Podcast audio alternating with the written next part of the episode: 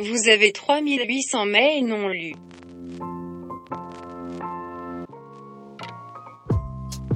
Bonjour à toutes et à tous. Vous écoutez Vivement lundi, le nouveau podcast du temps qui répond aux questions que vous vous posez sur le monde du travail avec des coachs, des psychologues et autres experts. En télétravail, dans un espace de coworking, dans un bureau, sur le terrain, peu importe où nous travaillons. Notre métier occupe une grande partie de notre temps, mais aussi, bien souvent, de notre esprit. Je suis Julie Eigenman et pour plonger dans le quotidien de votre travail le plus concrètement possible, j'ai décidé de partir de situations fictives, mais proches de celles que vous pouvez vivre. Aujourd'hui, quand vous recevez un email de votre chef ou que son numéro s'affiche sur votre téléphone, vous avez la boule au ventre. Quand vous l'apercevez, vous avez des sueurs froides. Vous appréhendez ses manipulations, ses consignes contradictoires ou ses reproches infondés. Chaque dimanche soir, vous redoutez le lendemain matin. Alors vous vous demandez comment gérer un chef toxique. C'est ce à quoi nous allons tenter de répondre dans l'épisode d'aujourd'hui avec Nathalie Reason. Elle est experte en relations d'aide aux victimes de relations toxiques dans le couple, la famille et le travail.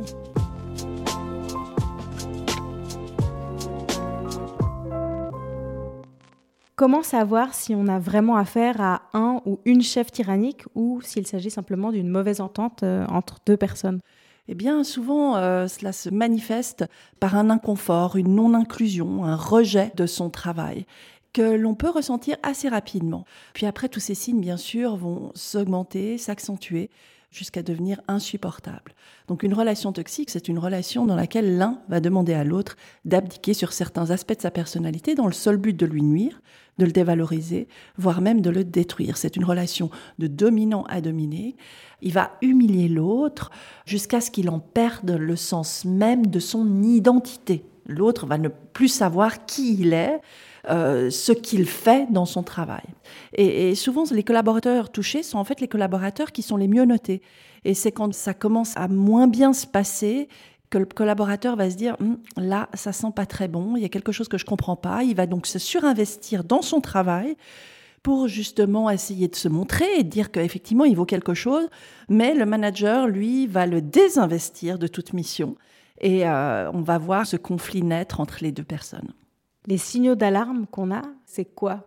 La perte de sommeil, euh, la boule au ventre lorsqu'on va au travail, ce fameux dimanche soir où on appréhende le lundi matin, hein, après deux jours de pause, tout d'un coup de s'imaginer au travail devient, nous devient insupportable.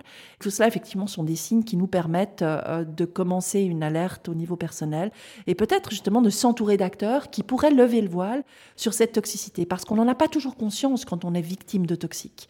On se dit que c'est peut-être soi, puisqu'en fait la faute nous est mise systématiquement dessus, et la victime de cette toxicité a cette capacité immense de savoir se remettre en question constamment et c'est ce qui va l'épuiser justement. Alors que l'autre, en fait, vit très bien sa vie dans son monde où rien n'est remis en question. Avoir un ou une chef tyrannique, est-ce que c'est toujours plus fréquent? Malheureusement, euh, oui, parce que ben, la société est ainsi faite qu'on produit aussi beaucoup de toxiques et que dans certaines sociétés, il peut être utile aussi d'engager un toxique, une personne sans état d'âme, sans émotion, sans empathie, pour effectuer par exemple des licenciements de masse. On engage des tueurs à gages pour une mission donnée. Hein. Je peux entendre aussi que des entreprises ont besoin euh, pour un temps de ce tueur à gages, hein, parce que des fois, il faut savoir licencier sans état d'âme. Et c'est clair que si on demande à une personne de licencier tout un service comme ça, parce que justement il en va de la survie de l'entreprise, eh bien on peut pas demander ça à un collaborateur qui va euh, pleurer chaque soir ou pleurer à chaque licenciement. Il faut être solide pour faire ce genre de tâches-là. Mais une fois ces tâches effectuées, le problème est lorsqu'on fait rester le tueur à gage dans l'entreprise. Là, ça devient un problème parce qu'effectivement, le tueur à gage n'est pas pour de la collaboration, n'est pas pour de la coopération, mais est bien là pour une mission d'anéantir, de dévaloriser et de détruire l'autre. On a l'image euh, du chef volontairement manipulateur ou cruel, mais certains peuvent être tyranniques plus involontairement, peut-être parce qu'ils sont stressés, peut-être parce qu'ils ne sont pas tout à fait compétents. Qu'est-ce que ça change? Est-ce qu'il faut tenir compte de ça? Oui, je pense que l'intention est essentielle. Il faut déterminer l'intention de l'auteur du malaise. Le chef qui euh, dévalorise sans forcément avoir l'intention de nuire et de détruire l'autre, c'est celui qui sera stressé, euh, qui aura effectivement des situations d'urgence à traiter, puis qui sera un petit peu débordé. Ou euh, celui qui va vouloir utiliser l'autre pour grader ou peut-être rayonner de façon plus intense au niveau de sa hiérarchie, mais sans intention réelle de nuire à son collaborateur, hein, eh bien celui-ci va savoir se remettre en question. Il va savoir aussi reconnaître son erreur.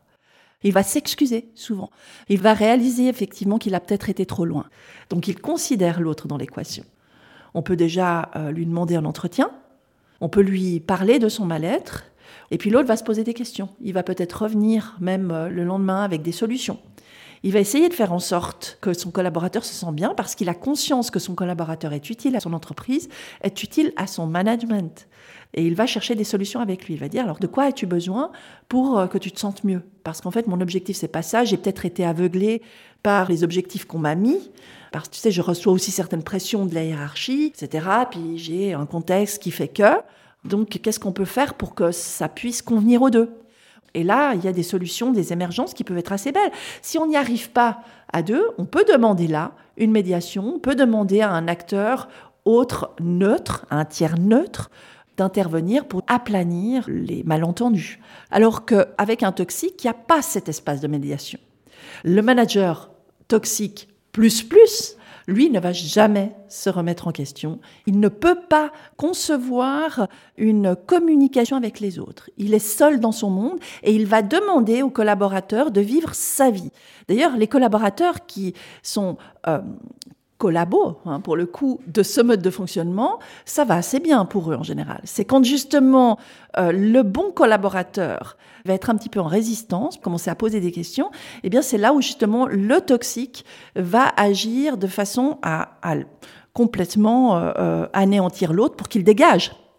Parce que ça n'est pas possible pour lui de le faire collaborer à son mode de fonctionnement. Est-ce que vous avez des exemples de cadres, de managers tyranniques, toxiques, des situations? Alors oui, euh, bien sûr, j'ai l'exemple d'une personne qui va demander à l'autre de pouvoir rester tout un week-end pour faire une présentation pour le lundi suivant parce que justement un client arrive. La personne va dire ah mais ce week-end j'ai prévu quelque chose. En même temps euh, oui il faut que tu restes. Tu comprends ce client est très important pour nous etc. Le collaborateur va donc s'investir complètement dans sa mission pour faire cette présentation. Il va souvent la faire même avec excellence. Et le lundi matin lorsqu'il arrive à ce rendez-vous, le chef qui toxique qui lui a demandé en fait de faire cette cette présentation lui dit oulala là là t'as l'air fatigué. Écoute tu vas pas aller au rendez-vous parce que tu vas faire peur au client. Par contre, euh, si tu es d'accord, je vais prendre ta présentation et la faire moi-même. Et euh, lorsqu'il reviendra, il dira, ça a été un franc succès. Heureusement que j'ai peut-être changé juste la couleur de ton slide parce que là, ça, ça jouait pas et on a décroché le marché. Alors, le collaborateur va être très content et va dire, OK, alors est-ce que je peux venir au rendez-vous suivant? Et le chef toxique va lui dire, bah non, parce que maintenant, le client me connaît moi, mais pas toi. Donc, le collaborateur se sentira complètement floué, dévalorisé, non reconnu, en fait, dans son utilité à se consacrer à son travail tout un week-end. Ça, c'est du management toxique. Ça, c'est tirer la couverture à soi avec une intention claire de le faire. Hein. Et donc, comment est-ce qu'il faut réagir justement à cette situation type quand on y est confronté? Qu'est-ce qu'il faut faire? Clarifier les propos.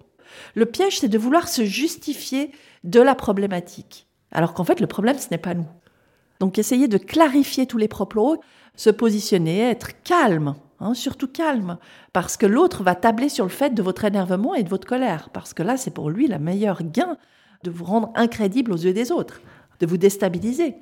Donc là, c'est vraiment de prendre de la distance, créer de l'espace. Et un des premiers conseils d'ailleurs que je donne à ces collaborateurs qui viennent dans mon cabinet, c'est silence et observation.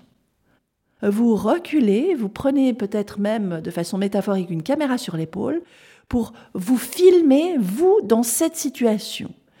En tant qu'acteur principal, vous vous voyez, vous, dans cette situation, qu'est-ce que vous vous conseilleriez et comment est-ce que vous voudriez agir? Ensuite, déjà, cette réalité qui vient aux yeux justement de la victime et qui se dit mais en fait, je suis l'ombre de moi-même, moi je suis pas du tout comme ça. Et le silence et l'observation vont aussi désarçonner le manager parce que c'est l'argumentation parfois qui tourne mal. Donc clarifier n'est pas argumenter, clarifier c'est savoir poser les bonnes questions, faire en sorte de peut-être se mettre en berne aussi euh, sur certaines choses qu'on sait qu'on ne peut pas forcément gagner. Hein. On est souvent adopter l'attitude du canard pour avoir euh, certains propos qui glissent sur nous euh, comme la pluie qui ruisselle sur les plumes d'un canard, pour savoir où on peut agir et où on ne peut pas. et pouvoir ouvrir le débat. Et là, on voit que le toxique rarement peut expliquer en fait ce qu'il dit.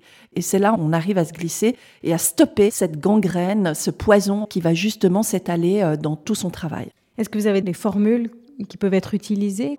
Le questionnement, le questionnement, pour quelles raisons, comment ça se fait que tu dis ça, euh, qu'est-ce qui fait que tu aies fait cette présentation alors qu'il s'agit de mon client? Pour quelles raisons euh, tu fais le dossier dont je suis en charge? Est-ce que quelqu'un te l'a transmis? Est-ce que quelqu'un t'a donné la consigne de faire ce dossier-là? Dans l'exemple par rapport à cette présentation qui aurait été faite tout le week-end par le collaborateur très investi de sa tâche, et puis le lundi euh, euh, à son chef de dire, t'as les cernes sous les yeux, surtout, euh, je te veux pas dans le meeting, tes slides étaient mal faits, heureusement que j'ai changé la couleur, de dire, ah bon, de quel slide tu parles? Pour quelle raison tu me dis que la couleur était pas bonne, c'est pourtant la couleur que le client aime. Euh, où as-tu dû changer euh, euh, les virgules de ma présentation pour justement aller devant le client? De quoi tu parles? Hein, quand tu dis ça Est-ce que tu pourrais me montrer Et on voit qu'en fait, rarement, le, manager toxique va pouvoir montrer ça parce qu'en fait, il ment. Et ça peut être une bonne façon aussi de faire réaliser à l'entourage, au public qui regarde souvent. Hein, les collègues sont là aussi comme observateurs et sont souvent contents qu'en fait euh, le toxique ne tombe pas sur eux mais tombe sur une seule personne. Et démontrer devant le public cette personne n'a pas d'argumentation valable en tout cas, eh bien c'est le détrôner et, faire en sorte qu'il tombe euh, devant et sous nos yeux. Finalement, c'est vraiment une question de confiance en soi aussi, ne pas se laisser euh, atteindre. Oui, je pense vraiment que c'est le positionnement euh, de la personne, mais positionnement physique. Hein. parce que des personnes qui sont réellement touchées par des managers toxiques arrivent, elles sont souvent recroquevillées, elles ont la tête en bas, elles sont complètement anéanties par ce qui leur arrive, elles ne comprennent pas ce qui leur arrive, elles sont comme euh, euh, dans le flou complet. Hein. et c'est que quand on lève le voile, qu'on met la lumière sur certains mécanismes dans lesquels elles ont été enfermées, que tout d'un coup elles se relèvent, et même physiquement, hein, de, de la tête pour un peu voir ailleurs qu'en fait, il y a quelque chose à faire et qu'elles peuvent, elles, avoir une autre réalité dans leur positionnement au travail. Et là, forcément, ça va faire peur au manipulateur, au manager toxique, parce que lui ne va plus pouvoir user de ses méfaits pour l'atteindre.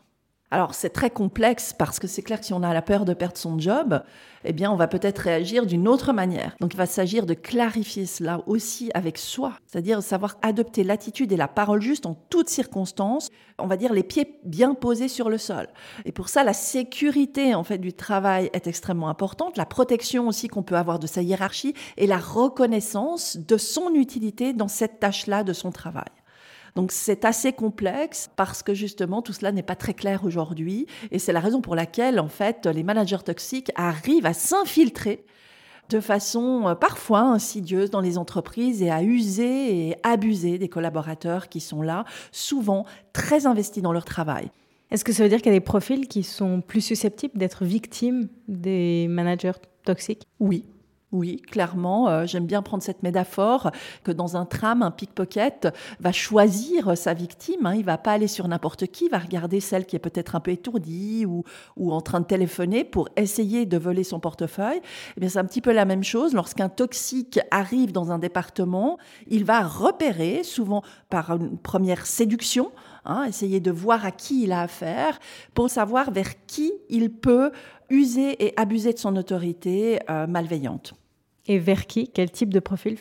Ah ben des personnes qui peuvent être peut-être aussi un peu déstabilisées dans l'instant. Je parlais de cette peur de perdre son travail, peur de, perte d'estime, de confiance en elles, peut-être parce que justement elles vivent une situation complexe à la maison, hein, parce que un individu est un tout lorsqu'il s'engage dans une mission, et forcément ces, ces petits événements qui peuvent survenir dans toute la sphère de l'individu peuvent le déstabiliser et le faire devenir cible pour le manipulateur. Et donc quand on a un ou une chef tyrannique, qu'est-ce qu'il faudrait surtout pas faire? Se laisser isoler, croire qu'on est le seul à vivre ça. Parce que souvent, lorsqu'un collaborateur vit ça, il n'ose pas dire. Il pense qu'il est le seul à vivre ça. Par contre, lorsque tout d'un coup il commence à parler, il commence à mettre en mots en fait sa souffrance, eh bien il se rend compte que euh, d'autres collaborateurs sont dans son cas, d'autres collaborateurs sont dans la crainte peut-être de perdre leur travail s'ils annoncent les faits. Et là, euh, c'est très intéressant parce qu'on se rend compte qu'en fait, euh, ce manager toxique a des morts avant, il a des morts pendant et il aura des morts après.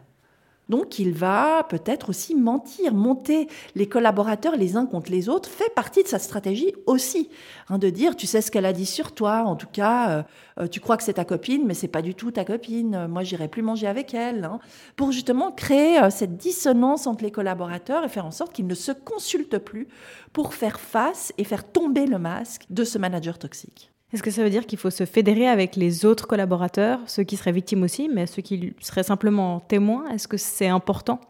Oui, je pense que le chacun pour soi aujourd'hui est à bannir en entreprise et qu'il faut recréer euh, ce lien entre les collaborateurs pour qu'ils puissent non pas aller contre le management, parce que ça, effectivement, les hiérarchies ont peur de ce nid de collaborateurs qui ont ce lien ensemble, mais qu'ils travaillent pour l'entreprise. Si tout d'un coup, on va dire, tous les collaborateurs ne sont pas acteurs de cette triangulaire toxique, c'est-à-dire ne deviennent pas le public collaborateur, c'est-à-dire silencieux lorsqu'ils voient peut-être un petit chef tomber sur un collaborateur précis, mais qu'il va s'élever contre, c'est un petit peu la même chose dans une cour d'école.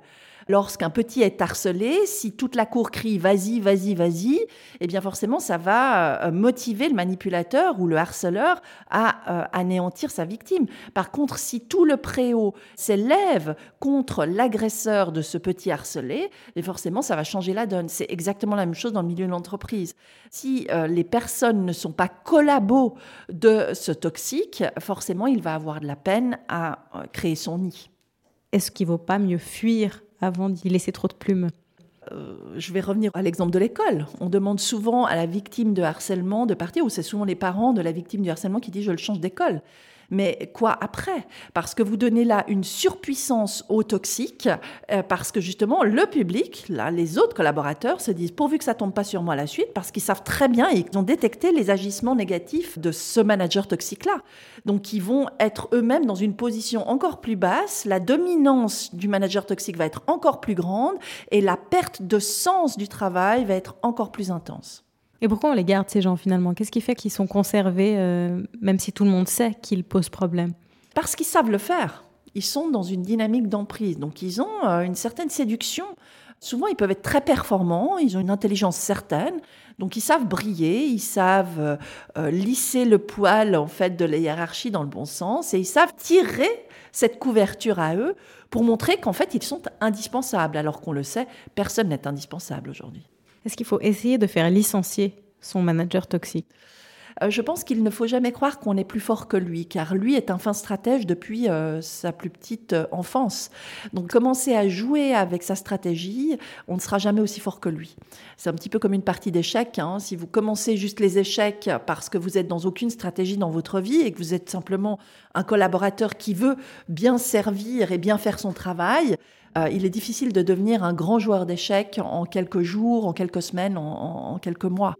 Donc savoir être humble aussi par rapport à l'excellence des stratégies manipulatrices de l'autre pour justement lever le voile sur ce fonctionnement et annoncer les faits à sa hiérarchie, garder euh, aussi des preuves de ce qui est fait, parce que souvent le toxique ayant une mauvaise intention va peut-être aussi détourner des choses, mentir. Hein. Donc avoir peut-être les preuves de ces mensonges, les preuves justement euh, des malversations ou des modes de, de, de manager pour les montrer à ces hiérarchies, pour autant que la hiérarchie ne soit pas toxique elle-même. Parce que si la hiérarchie est toxique elle-même, ça va devenir assez difficile de se faire entendre. Et dans ce cas-là, il faut s'entourer de personnes qui peuvent nous aider à nous faire reconnaître victimes d'une situation. Qui en particulier? Alors les acteurs, ça peut être au sein de l'entreprise, alerter peut-être un chef des ressources humaines, si celui-ci est formé aussi aux mécanismes de manipulation et de toxicité, parce que s'il ne sait pas détecter le toxique, il va tomber sous la séduction de ce toxique et se rallier à sa cause plutôt qu'à celle du collaborateur qui souffre. Donc ne pas banaliser sa souffrance, mais savoir l'écouter.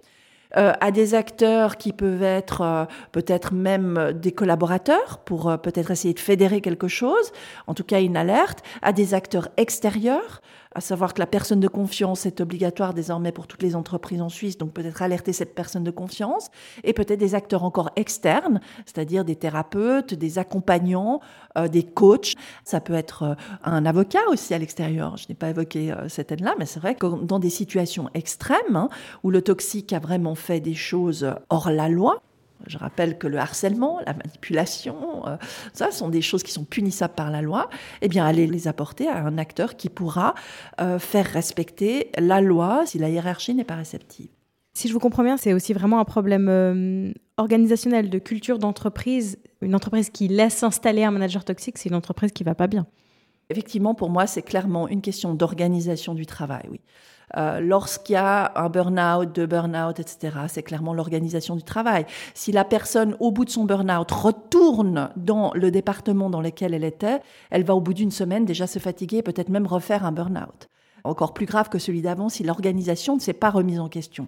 C'est la raison pour laquelle il faut vraiment s'asseoir avec tous les acteurs de l'entreprise en disant il y a quelque chose qui dysfonctionne et il faut maintenant pouvoir trouver des solutions pour que vos collaborateurs puissent vivre leur temps de travail euh, de façon euh, saine et bienveillante.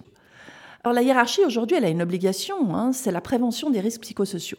Euh, je rappelle que la personne qui va se plaindre du toxique, elle a souvent de très bonnes évaluations jusque-là.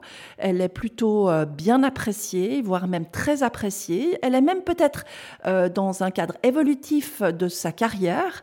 Et tout d'un coup, tout s'effondre. Et c'est là, je pense, un repère essentiel, en tout cas pour la hiérarchie, lorsque justement le problème se pose, se dire, mais en fait, ce collaborateur, il n'a jamais posé de problème jusque-là. Au contraire, donc peut-être le convoquer, lui demander, lui dire, écoute, je sais que d'habitude tu as d'excellents chiffres, qu'est-ce qui se passe? Qu'est-ce qui fait qu'aujourd'hui ça régresse, ça bouge plus, ça stagne?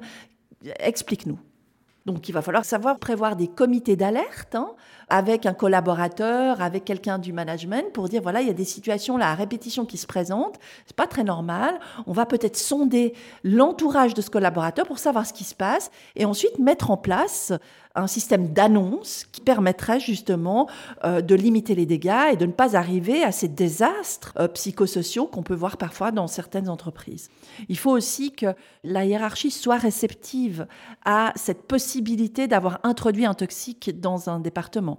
Autrement, il va y avoir à ce moment-là une contagion émotionnelle possible dans tout le département et ça risque de lui coûter très cher. Un burn-out coûte 18 mois de salaire à une entreprise pour un seul individu et pour une entreprise qui va devoir trouver, elle, des stratégies de remplacement. Peut-être que c'est le moment de s'arrêter, de se poser les bonnes questions avant que ça se déploie sur tout un département et que le département parte complètement euh, dans la débâcle. Donc c'est bien davantage qu'un problème de, de personne. Disons que la personne, elle est bien rentrée euh, par quelqu'un dans cette organisation du travail. Pour engager quelqu'un, aujourd'hui, il y a quand même un processus qui est bien établi. Engager quelqu'un, ça prend du temps, on va, on va essayer de le scanner euh, sous toutes les coutures avant de le mettre à une place bien précise. Donc si on met un toxique à quelque part, c'est qu'on est conscient de cette toxicité et qu'on veut qu'elle nous soit utile en tant qu'entrepreneur. Donc pour quelle raison est-ce qu'on met ce toxique-là?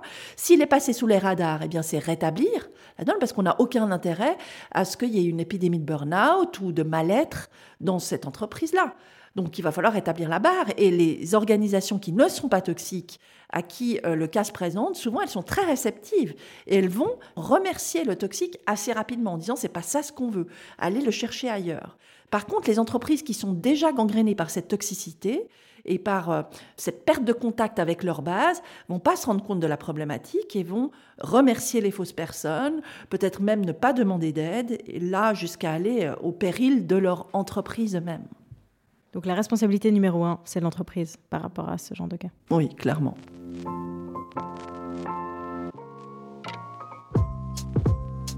Vous venez d'écouter Comment gérer un chef toxique réalisé en compagnie de Nathalie Rison. Cet épisode a été pensé avec Célia Héron et monté par Sylvie Coma. Si vous souhaitez appliquer les conseils de Nathalie Rison, en voici quelques-uns à retenir. Tentez de déterminer l'intention de votre chef. S'il ou elle est simplement trop stressé, vous pourrez lui parler, voire envisager une médiation. S'il est véritablement toxique, ces options ne mèneront à rien. Si votre chef est toxique, questionnez et clarifiez ses propos calmement pour révéler aux autres ses incohérences et montrer que vous n'êtes pas déstabilisé. Ne restez pas seul. Faites appel à une personne de confiance dans votre organisation ou à l'extérieur. Si vous êtes employeur, vous avez une responsabilité. Ne gardez pas un collaborateur nuisible pour les autres. Si vous êtes employé et témoin d'actes problématiques, réagissez. C'était le dernier épisode de l'année 2020. Merci d'être toujours plus nombreux à nous écouter puisque vous vous poserez toujours des questions sur le monde du travail en 2021. N'hésitez pas à me les envoyer à l'adresse julie.eigenman.ch. Eigenman s'écrit E-I-G-E-N-M-A-2-N. À bientôt!